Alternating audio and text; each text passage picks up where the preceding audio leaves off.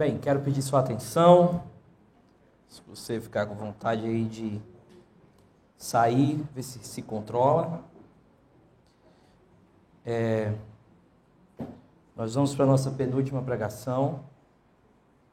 E eu quero te chamar a pensar comigo sobre o que nós vamos falar hoje, tá? Abra sua Bíblia em Tiago, capítulo 5. E o tema dessa pregação é Esperar é caminhar. Tiago, capítulo 5, verso 7 ao verso 9. Diz assim a palavra do Senhor. Portanto, irmãos, sejam pacientes até a vinda do Senhor. Vejam como o agricultor aguarda que a terra produza a preciosa colheita e como espera com paciência até virem as chuvas do outono e da primavera. Sejam também pacientes e fortaleçam o seu coração, pois a vinda do Senhor está próxima. Irmãos, não se queixem uns dos outros, para que não sejam julgados. O juiz já está às portas. Irmãos, tenham os profetas que falaram em nome do Senhor como exemplo de paciência diante do sofrimento. Como vocês sabem, nós consideramos felizes aqueles que mostraram perseverança. Vocês ouviram falar sobre a perseverança de Jó e viram o fim que o Senhor lhes proporcionou. O Senhor é cheio de compaixão e misericórdia. Sobretudo, meus irmãos, não jurem nem pelo céu, nem pela terra, nem por qualquer outra coisa. Seja o sim de vocês sim e o não, não, para que não caiam em condenação. Vamos orar só mais uma vez. Senhor, nós te pedimos que o Senhor coloque o nosso coração no lugar apropriado nessa hora e que a nossa mente se rende a Ti, se renda a Ti. E que no nosso coração o Senhor encontre um sacrifício chamado verdade, onde nós apresentamos diante de Ti um coração aberto para ser transformado. Mais uma vez, fala com a gente, Senhor. Não nos deixe sair desse momento sem sermos tocados por Ti. Pois é por isso que nós estamos aqui e nós pedimos isso em nome de Cristo. Amém. Queridos, nós já vimos que Deus ele ele nos ama de tal forma que ele vai nos impulsionar para chegar até ele. Isso é uma coisa que a gente já viu. E hoje eu gostaria de falar um pouco sobre algumas lições sobre o perseverar e sobre o andar com Deus. E para isso eu quero fazer uma revisão de todo o argumento de Tiago, vou fazer isso rápido, e a gente entra no nosso texto para que você entenda onde esse texto está na epístola de Tiago. Tiago está escrevendo para um povo que está meio disperso da sua terra. Eram judeus que não estavam em casa, eles estavam longe de casa, estavam passando por vários problemas, eles estavam não tinham basicamente um emprego bom, estabilidade financeira, porque eles estavam longe de casa. A grande questão é que Tiago começa a escrever para eles e diz o seguinte: olha, vocês estão passando por provação e encontrem nisso motivo de alegria. E logo em seguida, Tiago ele vai falar: beleza, eu estou passando por provação. Aí Tiago vai dizer: mas cuidado, porque em toda provação existem portas de tentação. Então, em toda provação que eu passo, eu vou ter cuidado para que eu não ceda a algumas tentações do meu coração. A ideia de Tiago, portanto, é nos consolar de que a provação vem de Deus, mas nos alertar porque o nosso coração fica tentado durante as provações. Por exemplo, as pessoas que começam a colocar a culpa em Deus, porque alguma coisa aconteceu na vida delas e elas estão cedendo a tentações que estão acontecendo na vida dela. Então, o ponto de Tiago todinho nessa carta é dizer: provações vêm, isso é inevitável, e cuidado, porque no meio das provações vocês experimentarão tentações no coração de vocês. Beleza. E que tentações são essas que nós podemos passar nas nossas provações? São basicamente três tentações que você vai enfrentar durante tempo de provação. A primeira é a tentação da fala, a segunda é a tentação da obediência e a terceira é a tentação da ira do coração. Vou falar de novo. Pessoas em provação vão passar por tentações da fala, vão passar por tentações de ira e vão passar por tentações da obediência. E como é qual é o argumento de Tiago? O argumento de Tiago é esse, ó. No capítulo 2 ele vai dizer: Contra as tentações de não obedecer a Deus, olhem para Abraão. Contra as tentações de se maldizer com a língua, leia o capítulo 3 de Tiago. Contra a ira do coração que pode se despertar no meio das provações, leia o capítulo 4 de Tiago. Então, em Tiago, você vai ver capítulo 2, a tentação de não obedecer, capítulo 3, a tentação de usar a língua de maneira errada, e capítulo 4, a tentação de ter um coração irado durante algumas coisas que podem acontecer na sua vida. Quando ele chega no capítulo 5, nós temos então ele dando um desfecho. E qual é o desfecho dele? Irmão, tenham paciência. Tenham paciência por quê? Porque vocês vão precisar de paciência para encarar a espera de vocês. Enquanto vocês aguardam, vocês precisam ter paciência para lutar contra essas tentações. Ele já fala isso desde o início da carta. Ele diz o seguinte: Meus irmãos, sejam lentos para irar-se, lento para a falar e prontos para ouvir. O ouvir é a tentação de não obedecer, o falar é a tentação da fala e o irar-se é a tentação da ira. Então, no início, ele já diz o que ele quer dizer em toda a carta. Então, o ponto de Tiago, quando ele chega no final, é ter um paciência, porque vocês vão precisar de paciência enquanto vocês andam até o Senhor, porque enquanto vocês andam até o Senhor, vocês vão passar por provações e vão enfrentar tentações. Esse é o ponto que ele quer colocar aqui. Quando ele chega no capítulo 5, então, ele passa a dizer para os irmãos, portanto, verso 7, veja aí na sua Bíblia, capítulo 5. Irmãos, esse portanto é como se ele estivesse encerrando a carta, encerrando o argumento dele. Irmãos, diante disso, tenha paciência. Agora, observe nesse texto o quanto ele fala sobre paciência. Vamos marcando, olha aí na sua Bíblia ou aqui. Sejam pacientes, primeira vez. Veja como o agricultor aguarda que produza a preciosa colheita. Espera com paciência. Verso 8. Sejam também pacientes e fortaleçam o seu coração, pois a vinda do Senhor está próximo. Ele vai falar, é, olhem a paciência dos profetas, verso 10. E ele vai falando de paciência várias vezes.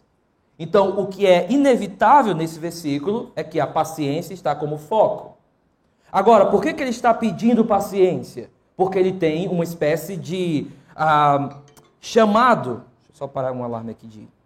Uma espécie de chamado, que é o motivo da paciência que Jesus está voltando.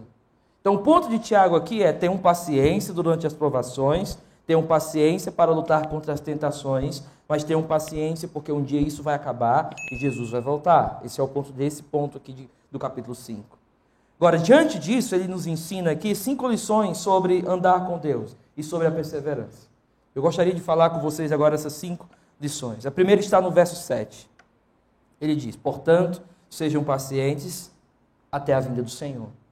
A primeira coisa que eu tenho que aprender, a primeira lição, é que eu devo ter paciência, porque um dia Jesus vai voltar. E se existe uma coisa que você nunca pode perder na tua mente, na tua vida, é que um dia Jesus vai voltar. Porque muitas vezes nós podemos viver como se isso não fosse acontecer. Como se a gente continuasse a viver sempre num ciclo. Mas o que eu quero dizer para você, e eu espero que você anime o teu coração, porque para uns não está animando o coração. Quando Jesus está voltando, para uns é, hum, e agora? Para outros é, amor de Deus, volta logo. Então, alguns olham na volta do Senhor desespero, outros encontram na volta do Senhor alívio. E o que Tiago está dizendo aqui é: tenha paciência, Jesus está voltando. As coisas não vão continuar, as coisas vão mudar, alguma coisa vai acontecer. Nós não estamos num ciclo infinito de mesma coisa. Jesus vai voltar. Tem muitos cristãos que estão esquecendo essa realidade. E um dia você vai ver o Senhor. Essa é a nossa expectativa, essa é a primeira lição dele. A segunda lição está no verso ainda 7, na parte B, quando ele diz: Vejam como o agricultor aguarda que a terra produza a preciosa colheita e como espera com paciência até virem as chuvas do outono e da primavera. A segunda lição sobre a espera, a primeira é: tenha paciência, Jesus está voltando. A segunda lição é: tenha paciência, Deus está trabalhando. E Deus está trabalhando como? Deus está trabalhando em mim. Aí ele dá um exemplo do agricultor. Agora eu quero que você preste bastante atenção no exemplo dele. Ele não está dizendo, veja o agricultor somente e veja como ele aguarda que a terra produza. Ele quer que você olhe a paciência do agricultor. E por que, que o agricultor é paciente? Então, imagina comigo, que é o chamado de Tiago aqui. O agricultor está lá, ele planta as sementes, e ele aguarda agora com paciência. Agora, como o agricultor aguarda? O agricultor ele não aguarda somente a, a, a, os frutos aparecerem. Não é assim que o agricultor aguarda. O agricultor aguarda, mesmo sem ele ver, ele sabe que alguma coisa está acontecendo. Porque mesmo que não apareça fora da terra o fruto, ele sabe que a transformação já aconteceu, já está acontecendo lá dentro. É por isso que ele diz: olhe para o agricultor, porque o agricultor não está esperando alguma coisa acontecer do nada, porque o agricultor já sabe que a obra já começou dentro. E é assim que é a espera no Senhor. Nós não espera no Senhor não é como uma sala de esperando atendimento do hospital onde você só é transformado quando você entra no consultório. Esperar no Senhor é ser transformado enquanto espera. Esperar no Senhor é ter dentro de nós a semente já brotando, a transformação já acontecendo. E um dia nós não vamos só esperar a coisa acontecer, nós vamos experimentar a plenitude daquilo que já começou dentro do meu coração. O grande questão é que enquanto nós esperamos, muitas vezes a gente não vai ver a obra acontecendo lá dentro. Porque é uma obra é, lenta, é uma obra muitas vezes imperceptível aos olhos, mas está acontecendo no nosso coração. Deus está trabalhando. Então, olhe mais uma vez esse verso, verso 7, parte B. Vejam como o agricultor aguarda que a terra produza a preciosa colheita, como espera com paciência até virem as chuvas do outono e da primavera. O ponto de Tiago é tenha paciência. Deus está fazendo uma obra dentro de você. E eu acho que a maravilha para o meu coração de saber disso é que enquanto eu espero o Senhor, eu não estou esperando sem nada acontecer em mim. Enquanto eu espero no Senhor, Deus está trabalhando em mim. Ainda que os meus olhos às vezes esqueçam disso. Ainda que eu não veja na parte de fora da terra o fruto aparecer, eu sei que a semente já está sendo transformada. Primeira lição, então, é: tenha paciência, Jesus está voltando. A segunda lição é: tenha paciência, Deus está trabalhando. E a terceira lição, veja comigo no verso 8. Ah, verso 9. Irmãos, não se queixem uns dos outros, para que não sejam julgados. O ponto de Tiago aqui é: tenha paciência com os outros, porque os outros também estão no processo. Os outros também estão sendo transformados. Então, tenha paciência. E muitas vezes nós ficamos meio sem paciência com as pessoas do nosso lado. Nós queremos que eles sejam igual a nós, leiam a Bíblia igual a nós, tenham uma vida espiritual igual a nós, e a gente perde a paciência de que ele também está no processo. Isso às vezes acontece muito, não sei se tem cônjuges aqui, mas acontece muito com o cônjuge. O cônjuge ele quer que o outro vire um santo da noite para o dia e ele não quer viver o processo de transformação que também está acontecendo na vida do outro. Então, o ponto de Tiago aqui inicialmente é: irmãos, tenha paciência, Jesus está voltando, tenha paciência, Deus está trabalhando em você, e tenha paciência com os outros, porque Deus também está trabalhando nos outros, e os outros também estão no processo. Então, tenha paciência, porque o natural de ainda estar incompleto é errar no processo. E o chamado de Tiago é: tenha paciência com eles, porque eles também estão crescendo. Santificação não é isso, gente. Santificação não é a linha reta para o céu. Santificação envolve vale, santificação envolve uma vida legal, santificação envolve, de repente, uma crise de fé. Isso é santificação. E Deus está trabalhando nos altos e baixos. E às vezes você vai ter que ter paciência com o outro, porque o outro está no vale daquele momento de santificação, e não onde você queria que ele estivesse. Portanto, a primeira lição é: Deus, Jesus está voltando. A segunda lição é: tenha paciência, Deus está trabalhando em você. A terceira lição é: tenha paciência, porque Deus está trabalhando também no outro. Beleza? Estão aqui comigo? Vamos para a quarta lição, então. A quarta lição é o verso 11. Verso 10, ele diz: Irmãos, tenha os profetas que falaram em nome do Senhor como exemplo de paciência diante do sofrimento. Como vocês sabem, nós consideramos felizes aqueles que mostraram perseverança. Vocês ouviram falar da perseverança de Jó e viram o fim que o Senhor lhes proporcionou. A nossa quarta lição é: seja paciente, as promessas de Deus continuam verdadeiras. E o ponto deles é: olhe para os profetas, olhe para Jó. As promessas de Deus continuam verdadeiras. Uma vez eu estava aconselhando uma jovem que estava passando por depressão muito forte. E ela tinha acabado de ter uma, uma filhinha. Estava numa depressão pós-parto muito gritante. A gente já tinha encaminhado ela para psiquiatra e terapia, e eu estava fazendo um trabalho pastoral, e ela, quando eu entrei lá na casa dela, ela estava assim, pelo amor de Deus, ela estava. Foi triste ver aquela cena. E eu sentei assim na frente dela, disse assim: E aí, pastor? Ela disse assim: E aí? E agora? Para onde a gente vai? E aí eu lembro que eu passei a tarde todinha lendo com ela as promessas de Deus. Não falei mais nada. Assim, estarei convosco todos os dias da minha vida. Nunca te abandonarei, nunca te deixarei. Escrevi o teu nome nas palmas da minha mão. E eu fui lendo com ela. E ela, de alguma forma, ela foi meio que lutando com aquilo. Ela disse assim: toda vida que eu li uma promessa, ela disse mais. E eu disse fale mais, fique tranquila.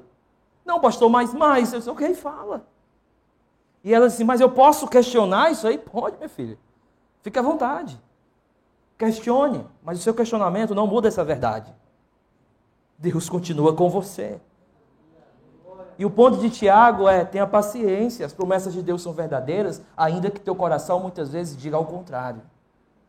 Então tenha paciência. Ele manda a gente olhar para um cara. Quem é ele? Jó. Vocês ouviram falar da perseverança de Jó. E uma das coisas que eu acho importante aqui nesse texto é que muitas vezes quando a gente lê Jó, a gente olha para Jó como um cara expert em perseverança. Então a gente olha assim, cara, Jó é demais. Mas aqui nesse texto, e aí é bom quando a gente lê a Bíblia de forma canônica, indo para o Novo Testamento, que a gente observa por que Jó perseverou. E por que que Jó perseverou? Olha o que ele diz. Vocês ouviram falar sobre a perseverança de Jó e viram o fim que o Senhor lhe proporcionou. O Senhor é cheio de misericórdia. Ou seja, Jó só continuou porque ele era fruto da misericórdia de Deus toda manhã. Não era porque ele tinha uma especialização em perseverança, é porque ele era alvo da misericórdia de Deus. É por isso que nós podemos descansar, porque a nossa perseverança mora de forma última em no próprio Deus, que nos faz alvos da sua misericórdia toda manhã. Então a outra lição que ele nos dá é: seja paciente. As promessas de Deus são verdadeiras. Deus continua fiel, Deus continua prometendo, e o que ele promete, ele cumpre. Esse é o nosso Deus, e ponto final. Então a primeira lição é: seja paciente, Jesus está voltando. A segunda lição é: seja paciente, Deus está trabalhando em você. A terceira lição é: seja paciente com os outros e seja paciente, porque as promessas de Deus são verdadeiras. Vamos para a nossa última lição, então. Na nossa última lição, ele diz o seguinte no verso 12. Sobretudo, meus irmãos, não jurem nem pelo céu, nem pela terra, nem por qualquer outra coisa.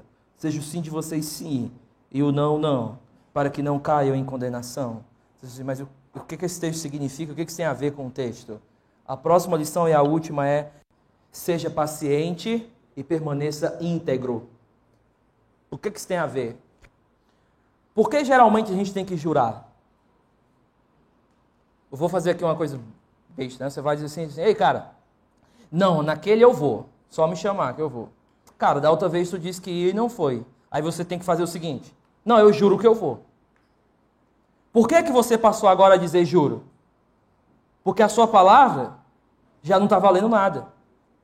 E você agora teve que jurar pelo céu, porque você já se mostrou não íntegro naquilo que você fala. E aí você precisa jurar. O ponto de Tiago, então, é mantenha-se íntegro. Ou seja, seja o sim de você sim, porque você é íntegro. E você não precisa ficar apelando para juramento. Porque apelar para o juramento é uma, uma denúncia da tua falta de integridade. É isso que ele está falando aqui. Agora, por que, que ele diz para que não caia em tentação? Porque a boca ainda consegue revelar muito do que mora no coração. Então, quando a boca fala que você não consegue andar de acordo com aquilo que foi falado, isso revela uma fonte amarga, capítulo 3 de Tiago. Então, o ponto dele é mantenha-se íntegro. Sabe, eu queria que você guardasse uma frase. Eu tenho ela escrita aqui na minha Bíblia. É assim, ó. Se concentre. Com integridade, nada mais importa. Sem integridade, nada mais importa.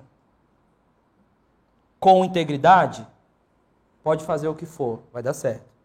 Sem integridade, pode fazer o que for, que não vai dar certo.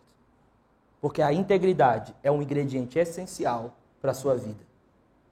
E o que ele está dizendo é: tenha paciência no Senhor. Agora, mantenha-se íntegro.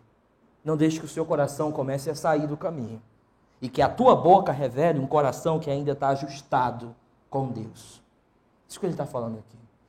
Vamos revelar, vamos fazer uma revisão das nossas lições. A primeira é: tenha paciência, porque Jesus está voltando. A segunda, tenha paciência, porque Deus está trabalhando em mim. Tenha paciência com os outros. Tenha paciência, as promessas de Deus são verdadeiras. E por último, tenha paciência, mantenha-se íntegro. Deixa eu mostrar aqui algumas lições para você. Algumas lições da espera. Algumas coisas que você tem que considerar nesse momento que você está esperando em Deus. A primeira é a seguinte: portas fechadas fazem parte da caminhada. Quando Deus fecha uma porta, faz parte. E eu costumo dizer que nós só vamos entender o porquê que muitas portas fecharam quando a gente passar pela porta que abriu. Porque a gente, quando passar pela porta que abriu, vai compreender porque todas as outras precisavam ser fechadas. Assim, enquanto nós esperamos em Deus, a vida não vai ser sempre um sucesso. Okay? A vida vão ter várias portas fechadas na sua cara. Você vai passar por muito momento que você vai olhar assim, eu pensei que ia dar certo. A minha vida é cheia de pensei, irmão. Eu pensei que ia dar. Eu pensei e eu pensei. Sabe por quê a vida é cheia de eu pensei e nunca deu certo? Porque nós não somos soberanos. Deus é soberano. Então a primeira lição que eu quero que você guarde para a sua vida é que portas fechadas não significa que Deus perdeu o controle. Portas fechadas significam que Deus está no controle, por isso que fechou. E por isso que nós podemos descansar que muitos nãos que nós vamos receber na vida estão sobre o controle daquele que tem o sim e o não sobre o seu poder. É por isso que isso é uma coisa que você deve guardar no seu coração. Nem tudo vai dar certo, porque você não é o soberano da história, Deus é. E eu tive que aprender isso de forma muito amarga, sempre sabendo. Cara, eu pensei que eu hoje estaria em tal canto, hoje eu não estou. Hoje eu pensei que eu estaria em tal porta que eu pensei que era e eu não estou. Eu pensei que eu estaria em tal canto e eu não estou. Para isso, para o mundo, você pode ser uma pessoa considerada decepcionada. Mas para o crente, ele tem que pensar: as portas fechadas não significam que eu devo ter decepção na minha vida. Significa que Deus é soberano sobre a minha vida. De tal forma que Ele, para ser Deus, não precisa sempre dizer um sim para mim. Eu vou ter que encarar muitas vezes os não de Deus. A primeira lição que você tem que guardar no seu coração é que enquanto você espera em Deus, Deus vai fechar muita porta na tua cara. E isso é o Evangelho. Talvez você veio aqui, eu não sei se só tem crente aqui, mas talvez você não, se você não for crente, você deve estar assim, caramba, que coisa doida, né? Eu vim aqui para ouvir uma mensagem de que as coisas podem até piorar. Então, é a vida. A vida o cristianismo nunca é uma ilusão. Ele é muito real quanto à vida. É realista quanto à vida. A vida não é fácil, a vida às vezes é uma bagunça, a vida é um eclesiastes, às vezes a gente não vai saber nem o que está acontecendo, e aí a gente vai viver como Jó, às vezes, às vezes não, mas essa é a vida. A grande questão é que na vida, com Cristo, tudo faz sentido, mas só com Cristo. Então a primeira lição que nós devemos entender enquanto nós esperamos em Deus é que portas vão fechar, planos vão ser destruídos, sonhos não vão acontecer, porque Deus é soberano e eu não. E essa é a vida com Ele. A primeira lição que eu quero te ensinar hoje também é: muitas vezes durante você da sua espera, você vai saber alguma coisa e o teu coração não vai sentir tanto aquela coisa. Às vezes o teu coração vai dizer, Deus é, às vezes a tua mente vai saber, Deus é fiel, mas o teu coração não vai estar bem quanto a isso. E você tem que sempre entender que os teus sentimentos não mudam a realidade de quem Deus é. Você não é guiado, você não deveria ser guiado por simplesmente é, de acordo com o teu sentimento que dita quem Deus é. E isso para mim é, é, revelador, porque eu tive que compreender que quando eu não estou bem no coração, Deus não deixa de ser Deus. Ele continua exatamente quem Ele é. Irresistível, cheio da graça, cheio do amor, cheio de misericórdia. Ainda que o meu coração diga, por que está abatido a minha alma? Se eu tenho Ele, porque eu estou abatido? Porque isso é a vida também. Muitas vezes nós sabemos quem Deus é, mas o nosso coração não vai estar ali. E aí, nesse momento, você vai ter que lutar contra essa dicotomia entre coração e mente. Você vai dizer, porque está abatido a minha alma, crê em Deus, crê nele, coloca nele a tua esperança, porque é isso que é a vida. A vida vai exigir isso de você, uma guerra pela esperança. Então, muitas vezes, teu coração não vai estar bem, mas isso não significa que Deus mudou quem Ele é. E você vai ter sempre que lidar com um coração muitas vezes fraco, mas com Deus que continua sempre o mesmo, independente de como o teu coração está.